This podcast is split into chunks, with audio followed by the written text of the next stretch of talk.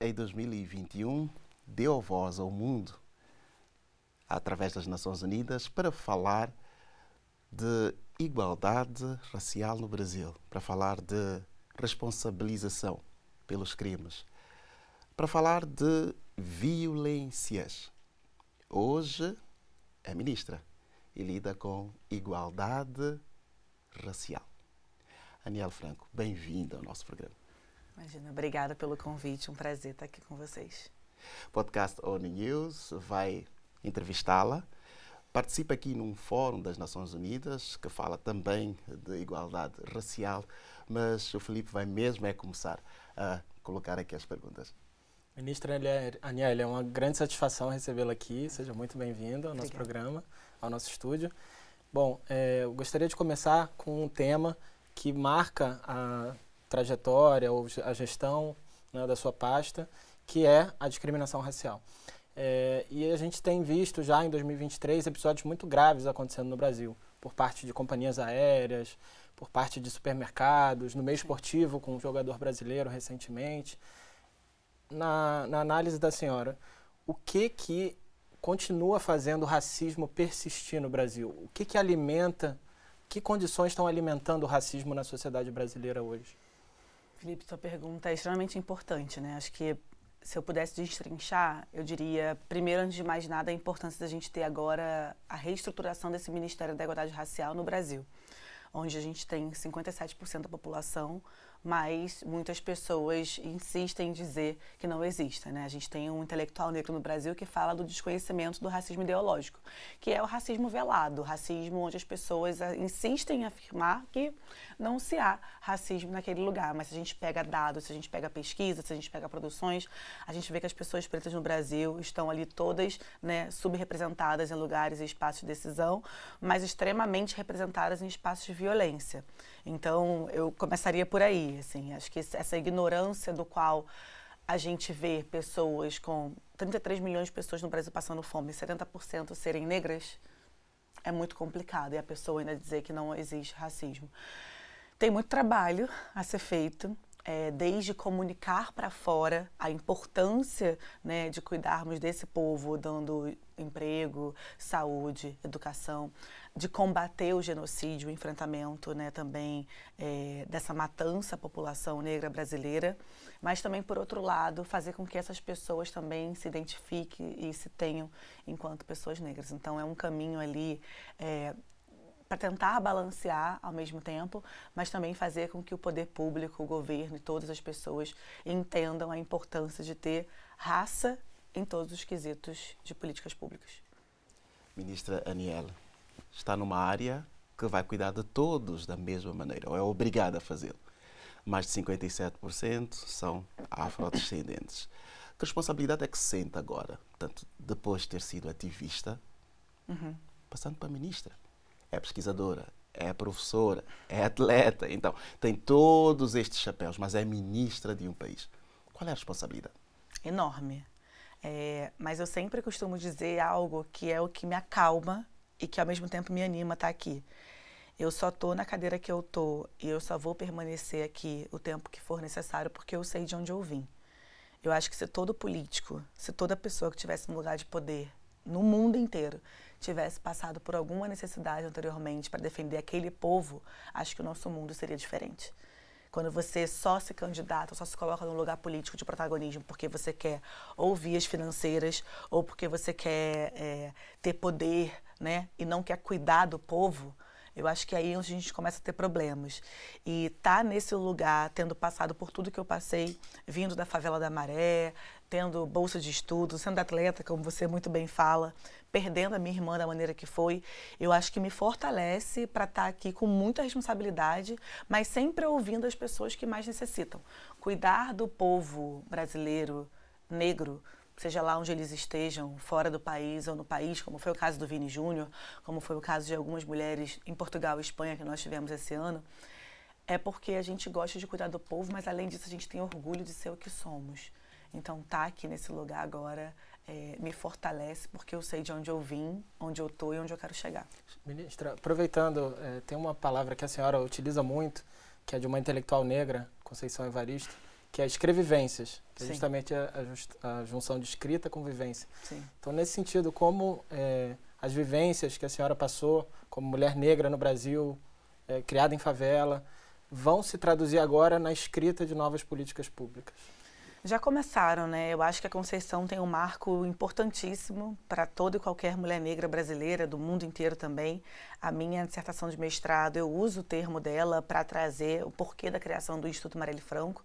E quando a gente senta dentro dessa máquina pública no governo federal, ainda mais saindo de seis anos, né, tipo desde o golpe da presidenta Dilma até os quatro anos de desgoverno que a gente tem em relação a políticas públicas para a população negra, a gente é obrigada a ouvir as mais velhas, ouvir quem veio antes, pegar a nossa experiência, entender e sentir é, a nossa história. Eu acho que a construção de políticas públicas hoje dentro do Ministério da Igualdade Racial só existe e só se tem se feito com muita é, garra, eu diria, porque tiveram mulheres negras à frente liderando organizações para que a gente pudesse pensar e estar tá aqui sobrevivendo a isso. E é um outro termo, violências. Está aqui no palco do mundo, Sim. depois de ter dado a voz uh, ano e pouco, portanto, uh, para que houvesse mais responsabilização. O que é que vê pela frente? Estando na frente de um ministério de tanta responsabilidade, mas tendo esta sua tarefa de carregar mulheres, não é? Jovens e, acima de tudo, de raça negra. Eu vejo muita luta. Acho que a gente tem muita luta ainda pela frente. Acho que não acabou. É, eu vejo a gente galgando e alcançando espaços de protagonismo, de poder é importante a gente seguir falando que pessoas negras estão preparadas para entrarem, estarem e se manterem em qualquer espaço de decisão. Eu sei que não vai ser fácil, eu sei que no Brasil, especificamente falando da nossa paz, a gente precisa cuidar desse povo com educação, com saúde, com emprego, né? É, trazendo ali vozes, como você muito bem fala, das violências, porque o povo preto no Brasil ele passa por violência a todo instante, seja numa abordagem né, é, mais grosseira, seja sendo espancado dentro de um supermercado, seja morrendo asfixiado dentro de um carro da própria Polícia Rodoviária Federal. Então a gente tem ali inúmeros casos que, infelizmente, cada vez mais acentuam a importância da gente estar aqui nesse lugar. Então eu vejo e eu espero que eu ainda consiga ver à frente pessoas negras realizando seus sonhos de se manterem vivas e de vida digna. Mas parece que a ação uh, para estas pessoas, uh, portanto, conseguirem chegar a esses patamares. Uh, ouvi dizer que a ministra entrega CVs, não é? de jovens e tem ajudado portanto, a abrir portas. Quero falar sobre este assunto. Sim. Porque problemas existem, não é? Os desafios estão lá Sim. Mas aquele primeiro passo às vezes falta. Sim. É porque ainda existe no Brasil pessoas que acham que nós não estamos preparados, ou não temos estudos, ou somos ignorantes, ou somos apenas, como eles dizem, né, apenas pessoas negras. E para mostrar e para provar o contrário, no começo do ano, assim que eu assumi o ministério, nós abrimos um link onde as pessoas poderiam se cadastrar para diversas áreas. Então, nós tínhamos ali desde turismo até direito. E a gente conseguiu quase 10 mil currículos, assim, de muitas pessoas que a cada hora pedem para que a gente abra. Então, o que, que nós queríamos com isso? Para além de recolher os currículos, nós queríamos entregar e passar adiante os currículos com autorização dessas pessoas, obviamente. Então, se vinha alguém, ou algum ministro, alguma, alguma empresa, dizendo: olha, eu queria contratar uma pessoa para TI, a gente pegava, pedia autorização e enviava. E no nosso próprio ministério nós contratamos pessoas a partir desse banco de currículos e outros diversos ministérios também. Aliás, vimos uma delegação de muitos jovens aqui às Nações Unidas. Exatamente. É, e em relação aos jovens, não só é, em relação ao emprego, né, que é uma prioridade, Sim. claro, também, de, de uma ação necessária, mas também na educação. Né, como professora, que iniciativas na educação você acredita que são urgentes para a gente transformar um pouco também a origem né, de Sim. todo esse contexto de violência e discriminação contra a população negra. Nossa, a gente ia ter que ficar aqui umas duas horas para eu responder tudo, mas é, tentando resumir para você, eu acho que além da aplicação da Lei 10.639, que é onde começa tudo e que conta a nossa história, para além da lei de cotas, sabe? A gente precisa muito fortalecer a lei de cota no Brasil. A gente tinha 3,2% de pessoas negras que se formavam há 20 anos atrás. Hoje a gente tem mais de 60% de pessoas negras que se formam dentro de universidades públicas. Mas, para além disso, a permanência. Porque não é tão simples ser uma pessoa negra no Brasil e ter que estudar longe. Então, às vezes, tem a passagem, tem a alimentação, né? tem tudo isso. E um outro ponto que eu acho crucial é termos professores e professoras antirracistas. Não adianta a gente colocar professores dentro de uma sala de aula de uma escola pública, por exemplo, onde o público majoritário são de crianças negras e que eles não tenham empatia ou não mostram representatividade ou não entendam a importância daquela criança estar ali. Muitas crianças negras no Brasil só comem nas escolas públicas, só comem naquela escola, é a única alimentação daquele dia.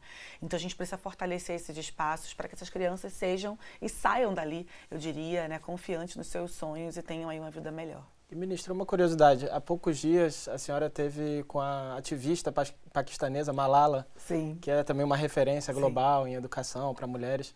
Como foi esse diálogo? O que, que vocês, é, como é que foi essa troca? Foi incrível, acho que foi ali uma realização do meu sonho também. A Malala já tinha ido ao Brasil em 2018 e ela encontrou com a minha sobrinha logo após o assassinato da minha irmã.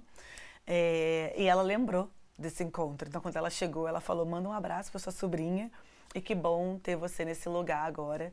É, e eu falei para ela da importância dela na vida da gente também, enquanto professor, porque eu lembro que várias vezes eu levava trechos do livro dela para os meus alunos e mostrava um documentário dela também de vida para esses alunos que vivenciam tanta violência é, dentro da favela da Maré, nas escolas públicas. Então, o diálogo foi um pouco disso, e ela dizendo que estava ali para impulsionar também a educação no Brasil, junto com o ministro Camilo Santana, então foi importante. Ministra, vamos fazer mais duas questões para terminar. Falou aqui da Malala. Ela não é negra. Sim. Mas pode inspirar. Claro. No Brasil. Quando é que vê este Brasil em que negros e não negros se inspiram mutuamente? O que é que é preciso para chegar até lá? É preciso uma educação antirracista. E eu falo educação, não só educação básica de né, secundária e primária, não disso. Eu falo educação como um todo de um letramento racial, de uma empatia de se colocar no lugar de pessoas negras. Eu sinto a falta disso no Brasil ainda. Eu sinto os olhares quando passa uma mulher negra com turbante ou com uma roupa colorida, aquele olhar de desprezo ainda. Então as pessoas estão se perdendo nos seus valores, infelizmente. A gente tem visto e acompanhado muito isso esse descaso, esse desprezo com pessoas negras que às vezes, mesmo ascendendo socialmente, como é o caso do Vinícius Júnior, que é um menino jovem de 22 anos, que é um menino negro, ainda assim as pessoas não têm empatia de olhar com carinho, com cuidado e falar: nossa, que bom que ele venceu, ele foi ali uma exceção da regra. Falta muito no Brasil. A gente sempre fala que a luta vai ser difícil a gente indo sozinho, né? Obviamente. E seria muito melhor se estivéssemos todos juntos, unidos, por uma questão que, quando o povo negro brasileiro tiver ali a sua ascensão social, né, conseguir é, ter acesso a espaço, acho que o país inteiro ganha com isso. Angela Davis fala isso, né? Quando uma mulher negra se movimenta, ela movimenta toda uma estrutura da sociedade e as pessoas, é, para além de serem antirracistas, têm que agir tais como. E isso é uma mudança de mentalidade que a gente tem custado um pouquinho. Mas é aqui no palco do mundo onde a nação que tem mais negros no mundo vai uhum. falar para inspirar. Sim. Há que combater o racismo na África, há que combater o racismo em vários outros cantos do mundo. Sim. O que é que falta para o mundo todo? Está também a fazer liderança global. O que é que falta para o mundo todo perceber? Eu sempre acreditei que liderar, por exemplo, é sempre a melhor maneira. Eu acho que quando a gente comprova com dados, com a nossa experiência de vida, com ações ou políticas públicas que deram certo, eu acho que aí a gente consegue inspirar. Mesmo sabendo que hoje né, a gente está nessa posição de liderança global, de, por exemplo, quando a gente fala de violência política, a Marielle é um exemplo é, crítico e clássico de violência política. Então, quando nós estivemos na ONU em 2021 e 2022, a gente falar sobre isso e trazer números foi importante. Eu acho que é assim que a gente consegue liderar mundialmente, trazendo a nossa empatia, nosso respeito, provando que no Brasil, assim tanto quanto na África e em outros tantos lugares, a gente ainda passa por muita violência e racismo, mas que com a nossa resistência a gente consegue ficar, mas eu sei que é difícil ter resistência com fome, com bala perdida, sem casa para morar. Então, o que a gente pode fazer é tentar ajudar a incidir em políticas públicas eficazes de ações afirmativas no mundo inteiro. Ministra, na sua gestão também tem sido marcada por viagens, inclusive internacionais, colaboração com outros países, em particular aqui com os Estados Unidos, que é um país que também tem uma luta antirracista claro. de muitos anos. Que paralelos que a senhora observa, que inspirações que o Brasil pode trazer para o contexto americano e vice-versa? Sim. Eu acho que primeiro das nossas produções intelectuais, acho que esse é um marco. Eu acho que a gente pode também ter muita troca é, na área de segurança pública. Por isso, quando nós retomamos o JAPER agora, o JAPER era de 2003, depois de 2008 e ficou parado, né, de 2013 para cá. É, e a gente assinou agora junto com a embaixadora Linda Greenfield e com a Desiree, que é Chief Department aqui dos Estados Unidos, a retomada do JAPER com, com um aporte de 500 mil dólares é, para essa troca. Mas para além desse trabalho na educação, né, que é um ponto X né, de trazer e levar pessoas daqui para lá e de lá para cá, também o combate e enfrentamento ao genocídio da população negra, trazendo cultura, falando do esporte. Então, nos Estados Unidos especificamente, todo e qualquer acordo que a gente venha ter para combate à discriminação racial vai passar pelo JAPER e a gente já começou esse trabalho. Foi a primeira reunião de embaixada e foi a primeira viagem na comitiva do presidente Lula que eu fiz ainda em fevereiro para que a gente pudesse estar retomando essa questão. Algo mais a dizer no final desta entrevista, aqui neste podcast, sobre o Brasil como espelho do mundo, no exemplo pela igualdade racial? A importância da gente estar de volta nesse cenário internacional político com igualdade racial. Acho que foi histórico estar aqui em fevereiro, foi histórico nós termos ido para Portugal e Espanha também, junto ao presidente Lula, mas também é histórico ter um presidente que cuida e vem trazendo cada vez mais fortalecimento de políticas de ações afirmativas e a gente vai permanecer aqui com muita seriedade e transparência no nosso trabalho também para isso. Muito obrigado. Igualdade racial, ativismo, mas educação e, acima de tudo, futuro foram temas desta conversa com Aniel Franco, ministra da Igualdade Racial do Brasil, que está aqui nas Nações Unidas.